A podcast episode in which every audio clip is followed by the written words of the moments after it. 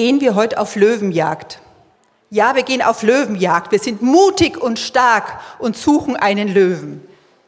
Ich weiß gar nicht, wie oft ich das mit meinen Kindern gespielt habe. Es nicken ein paar, anscheinend kennen einige das Spiel auch. Und auf dieser Safari, auf diesem Weg zu dem Löwen, muss man verschiedene Abenteuer bestehen. Also man muss sich durch einen Berg buddeln und man muss durch einen großen See schwimmen und man muss durch einen dichten Urwald und die ganzen Äste zur Seite schieben, damit man diese Fährte zu diesem Löwen nicht verliert. Und nach einer ganzen Weile auf einmal steht man vor dem Löwen. Man pirscht sich ganz leise heran, damit er einen nicht hört. Und gerade in dem Moment, wo man ihn fangen kann, schaut einen der Löwe an. Und plötzlich verlässt einen der Mut. Man dreht um und rennt und rennt und rennt und rennt und rennt. Und Gott sei Dank hat uns der Löwe nie erwischt.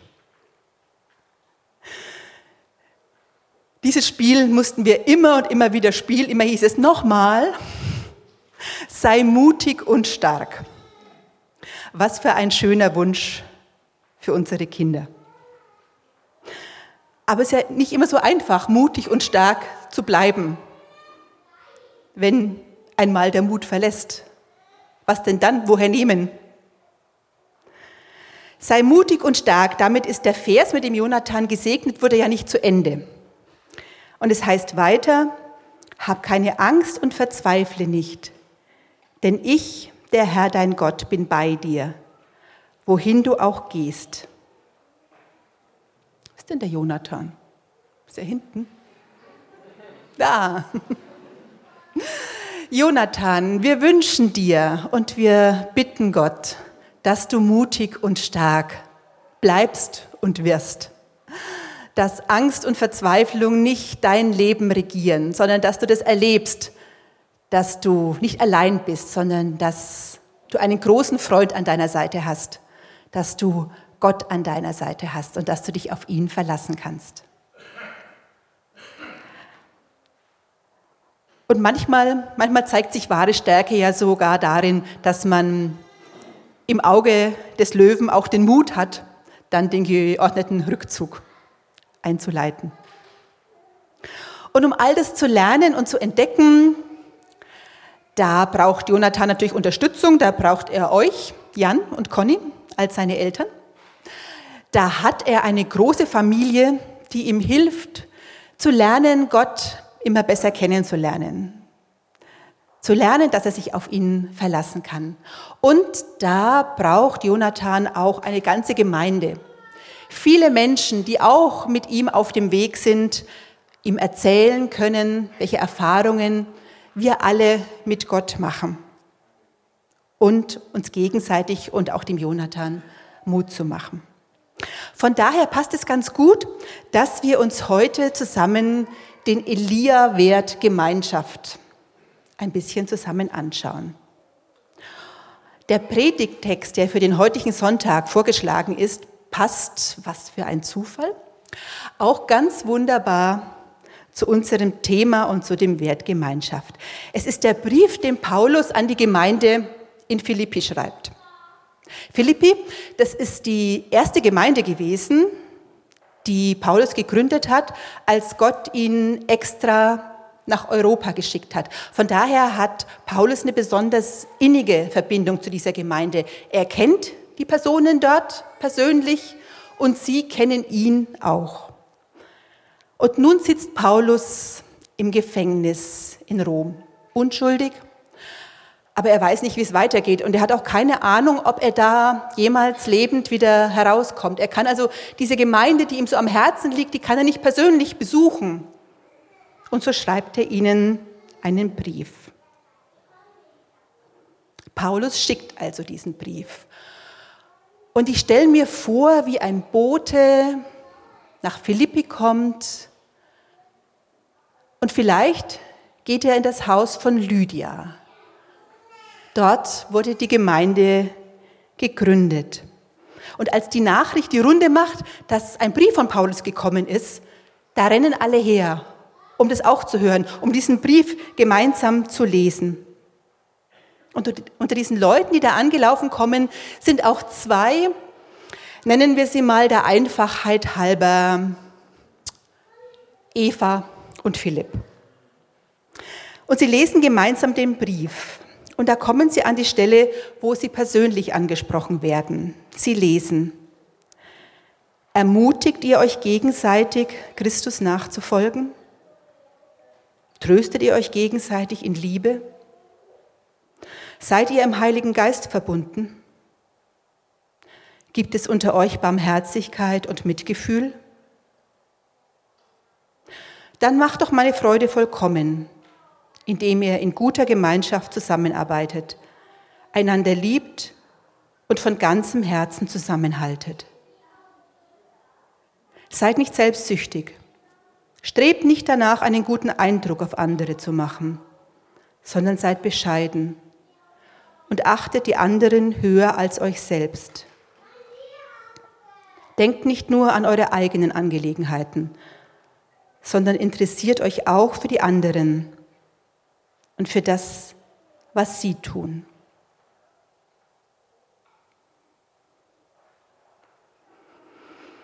Arbeitet in guter Gemeinschaft zusammen, liebt einander, haltet von ganzem Herzen zusammen. Und auf einmal fällt Eva und Philipp ein, wie es am Anfang war, am Anfang ihres Christenlebens, am Anfang ihrer Gemeinde. Die Gemeinschaft, das Zusammenhalten, das war so, war so einfach, so selbstverständlich. Sie haben sich oft in den Häusern getroffen, sich zusammen Gedanken gemacht, wie die Gemeinde wachsen kann, nach innen und nach außen. Sie haben gemeinsam Pläne geschmiedet, wie man Dinge, wie man Projekte anpacken kann. Und sie haben sich fast täglich über ihre Erfahrungen ausgetauscht, die Erfahrungen, die sie mit Gott gemacht haben. Eine wunderbare Aufbruchzeit. Und als sie die Worte lesen, da wird Eva und Philipp auf einmal bewusst, dass dieses gemeinsame Gespräch fast völlig abgerissen ist. Dass sie sich mehr über die Dinge ärgern, die der andere tut oder sagt oder, oder nicht tut und nicht sagt. Was ineinander Mühe, aneinander Mühe macht, das besprechen sie immer seltener miteinander sondern lieber mit Dritten. Wann hat das eigentlich angefangen, sich zu ändern, überlegen Sie. Und irgendwie können Sie es nicht sagen. Sie lesen noch einmal, was Paulus Ihnen schreibt. Ermutigt ihr euch gegenseitig, Christus nachzufolgen? Tröstet ihr euch gegenseitig in Liebe? Seid ihr im Heiligen Geist verbunden? Gibt es unter euch Barmherzigkeit und Mitgefühl? Dann macht doch meine Freude vollkommen, indem ihr in guter Gemeinschaft zusammenarbeitet, einander liebt und von ganzem Herzen zusammenhaltet. Und bei Eva und Philipp, da kommen die Erinnerungen hoch. Ja, sie haben das erlebt, wie das ist, sich gegenseitig zu unterstützen, herzlich verbunden zu sein, ermutigt zu werden und auch andere zu ermutigen. Sie wissen, was es auch heißt, gegenseitig sich Kritik zuzumuten und doch gleichzeitig Geborgenheit und Trost geben zu können. Und sie lesen von Freude. Bei allem Ringen von Paulus um die Gemeinde, auch an anderen Stellen in diesem Brief, immer wieder betont Paulus die Freude. Freude ist so der rote Faden in dem ganzen Brief an die Philippa. Paulus freut sich über sie, er freut sich über ihre Gemeinde, er freut sich über vieles, über so vieles, was so gut läuft in Philippi. Aber er erinnert sie auch an das Wir. Sie sind als Mannschaft unterwegs, nicht als Einzelspieler. Nur als Team können sie gewinnen. So lesen Sie weiter. Seid nicht selbstsüchtig. Strebt nicht danach, einen guten Eindruck auf andere zu machen, sondern seid bescheiden und achtet die anderen höher als euch selbst. Denkt nicht nur an eure eigenen Angelegenheiten, sondern interessiert euch auch für die anderen und für das, was sie tun. Geht so miteinander um, wie Christus es euch vorgelebt hat.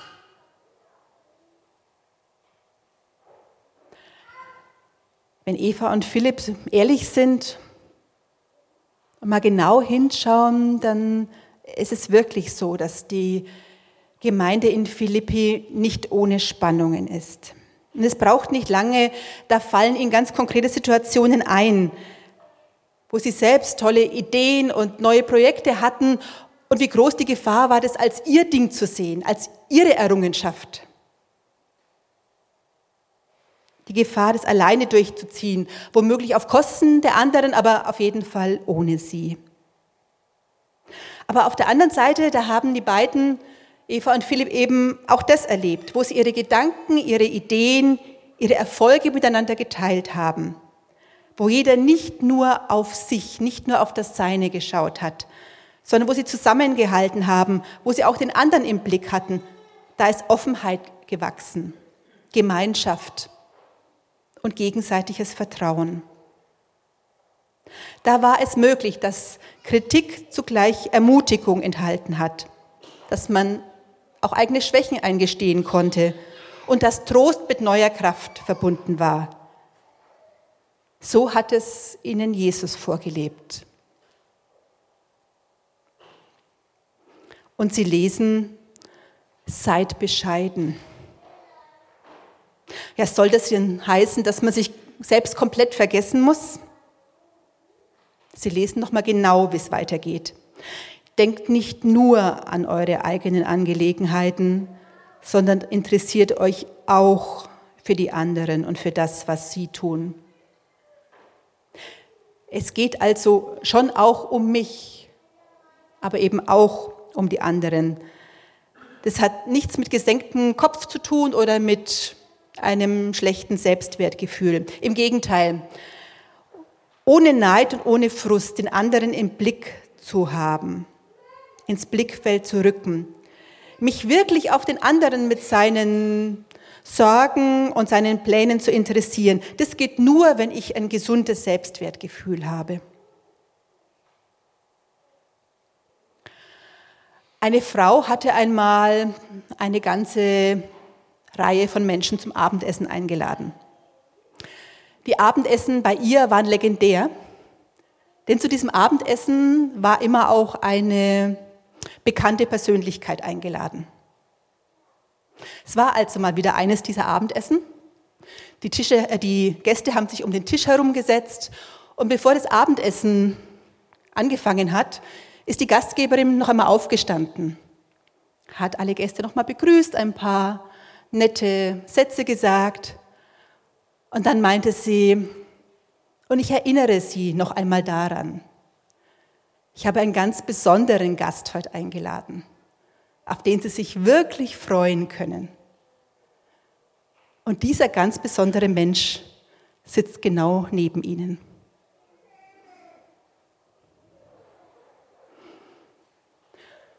Übertrag das mal auf Gemeinde, auf Gemeinschaft. Ich glaube, dann kommt es in etwa dem Bild nahe, das Paulus uns hier aufmalt. Und wenn ihr mögt, könnt ihr mal schnell rechts und links nach diesem besonderen Menschen gucken.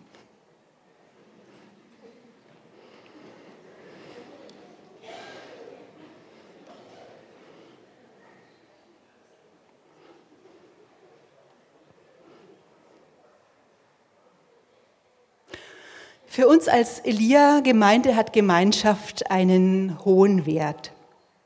Wir haben es so formuliert. Von der Liebe Gottes zu uns und seiner Welt bewegt, verstehen wir uns als lebendige Gemeinschaft von Menschen, die Jesus nachfolgen und die Wege suchen, dieser Liebe Ausdruck zu verleihen. Darum wollen wir im Blick auf unsere Gemeindekultur folgende Werte und Haltungen lernen, pflegen und ausbauen. Wir gestalten bewusst ein Gemeinschaftsleben, an dem jeder teilnehmen kann, dem ein gesunder Rhythmus des In sich Gehens und aus sich herausgehens zugrunde liegt, wo man gemeinsam betet, feiert und sich für andere interessiert und einsetzt. Weil wir selbst von Gott geliebt sind. Der Udo hat es vorhin schon gesagt. Wie heißt das? Sagt euch, du bist ein geliebtes Kind. Immer wieder. Genau. Weil wir selbst von Gott geliebt sind. Deswegen können wir uns auf den Weg machen. Und wir wollen lernen, so miteinander umzugehen, wie Jesus es uns vorgemacht hat. Da ist man nie fertig. Und doch wollen wir uns helfen lassen, immer wieder Christus im anderen zu entdecken. Das ist manchmal herausfordernd, aber wir wollen dranbleiben. Immer wieder Wege suchen, wohl wissend, dass wir dazu Gottes Kraft und Liebe und Besonnenheit brauchen. Auch die Offenheit, sich von Worten wie denen, die Paulus hier schreibt, sich anregen zu lassen, sich herausfordern zu lassen. Und die Kraft, um sich auch mal korrigieren zu lassen oder sich zu entschuldigen, wenn es nötig ist. Die Liebe und die Weisheit ist alles auf eine gute und aufbauende Weise zu tun. Dass das gelebt wird, das erlebe ich bei Elia immer wieder.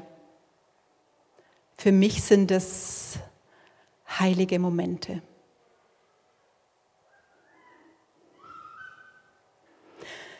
Wir gestalten bewusst ein Gemeinschaftsleben, an dem jeder teilnehmen kann, dem ein gesunder Rhythmus des In sich Gehens und aus sich herausgehens zugrunde liegt, wo man gemeinsam betet, feiert und sich für andere interessiert und einsetzt.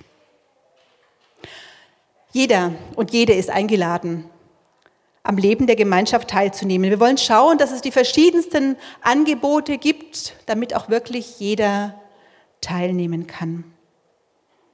Da darf und soll jeder mitgestalten, das muss nicht immer zentral organisiert sein. Gemeinschaft braucht auf lange Sicht aber auch einen gesunden Rhythmus. Es heißt ja komprimiert des In sich Gehens und aus sich herausgehens. Man kann es vielleicht auch so formulieren. Um Gemeinschaft auf lange Sicht zu leben, da braucht es Zeiten des Rückzugs auch Zeiten des Alleinseins, allein mit Gott und auch allein mit sich selbst. Genauso wie es die anderen Zeiten braucht, die Zeiten, in denen man auf andere zugeht, gemeinsam unterwegs ist, Zeiten und Orte des Zusammenseins. Beides ist wichtig für eine Gemeinschaft. Auf den gesunden Rhythmus kommt es an. Dietrich Bonhoeffer bringt es in seinem Klassiker Gemeinsames Leben auf den Punkt, der er schon vor, das hat er schon vor über na, fast 80 Jahren geschrieben. Dort heißt es, wer nicht allein sein kann, der hüte sich vor der Gemeinschaft. Umgekehrt gilt der Satz genauso. Wer nicht in der Gemeinschaft steht, der hüte sich vor dem Alleinsein. Beides gehört in eine Gemeinschaft, das Alleinsein und das Zusammensein. Darum wollen wir beides, das in sich gehen und das aus sich herausgehen fördern, immer wieder Möglichkeiten dazu schaffen und uns gegenseitig dabei helfen. Noch einmal zurück zu dem Brief, den Paulus an die Philipper schreibt. Ist das, was Paulus hier schreibt, nicht eine idealisierte Vorstellung einer Gemeinschaft? Viel zu schön, um wahr zu sein, ein zu hohes Ziel? Ein hohes Ziel, ein hoher Anspruch ist es auf jeden Fall. Aber es geht ja darum, nicht darum, nie einen Fehler zu machen oder sich irgendwie schlecht zu fühlen, weil man jetzt irgendwie die 100% Latte nicht geschafft hat. Die Frage ist, ob ich so eine Gemeinschaft möchte, in der man so zusammenlebt, in dem wir einander ermutigen, trösten, mitfühlen, barmherzig miteinander umgehen. Na klar, möchte ich sofort rufen. Und dann zögere ich doch etwas, denn ich spüre, dass mich das etwas kostet. Im öffentlichen Leben erlebe ich gerade so ein barmherziges, herzliches Miteinander. Nicht immer. Im Gegenteil. Da brauche ich euch jetzt gar keine aktuellen Beispiele erzählen. Umso mehr bräuchte die Welt solche Kontrastorte. Orte, Gemeinschaften, in denen bei aller Unvollkommenheit etwas von Gott aufblitzt und sich von dort aus dann weiter verbreiten kann. Etwas von dem, wie eine Gemeinschaft funktionieren kann. Nicht eintönig, in dem alle das Gleiche tun, sondern in dem niemand sich selbst absolut setzt. Und dann können wir als eine Gemeinschaft von Jesus Nachfolgern fest damit rechnen, dass Gott mit seiner Kraft, mit seinem Geist, mit seiner Kreativität, mit seiner Vergebungskraft dabei und mitten unter uns ist. Das hat er uns versprochen, wenn zwei oder drei zusammen sind und das gilt auch genauso noch, wenn 100 oder 200 da sind. Und dann fasst Paulus noch einmal zusammen, um welche Grundhaltung es ihm geht. Geht so miteinander um, wie Christus es euch vorgelebt hat. Und dann setzt er zu einem großen Christus-Hymnus an. Obwohl er Gott war, bestand er nicht auf seinen göttlichen Rechten. Er verzichtete auf alles. Er nahm die niedrige Stellung eines Dieners an und wurde als Mensch geboren und als solcher erkannt. Er erniedrigte sich selbst und war gehorsam bis zum Tod, indem er wie ein Verbrecher am Kreuz starb. Deshalb hat Gott ihn in den Himmel gehoben und ihm einen Namen gegeben, der höher ist als alle anderen Namen. Vor diesem Namen sollen sich die Knie aller beugen, die im Himmel und auf der Erde und unter der Erde sind. Und zur Ehre Gottes des Vaters werden alle bekennen, dass Jesus Christus Herr ist. Jesus Christus, das Zentrum und das Vorbild der Gemeinschaft. Selbst Gott setzt sich nicht als absolut, sondern macht sich in Jesus angreifbar. Er, obwohl er alles Recht dazu gehabt hat, verzichtet auf alles. Er nahm die niedrige Stellung eines Dieners an. Er macht sich klein, er wurde als normaler Mensch geboren. Und er erniedrigt sich selbst und war gehorsam bis zum Tod. Eigentlich ein völlig paradoxes Bild eines Machthabers. Für Menschen damals und noch mehr für uns heute, wenn man mal so anschaut, was sich für jemand hält, der mächtig ist.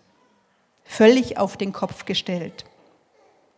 Doch diesen, genau diesen hat Gott in den Himmel erhoben. Vor seinem Namen, also vor ihm, sollen sich alle Knie beugen. Jesus Christus ist der Herr.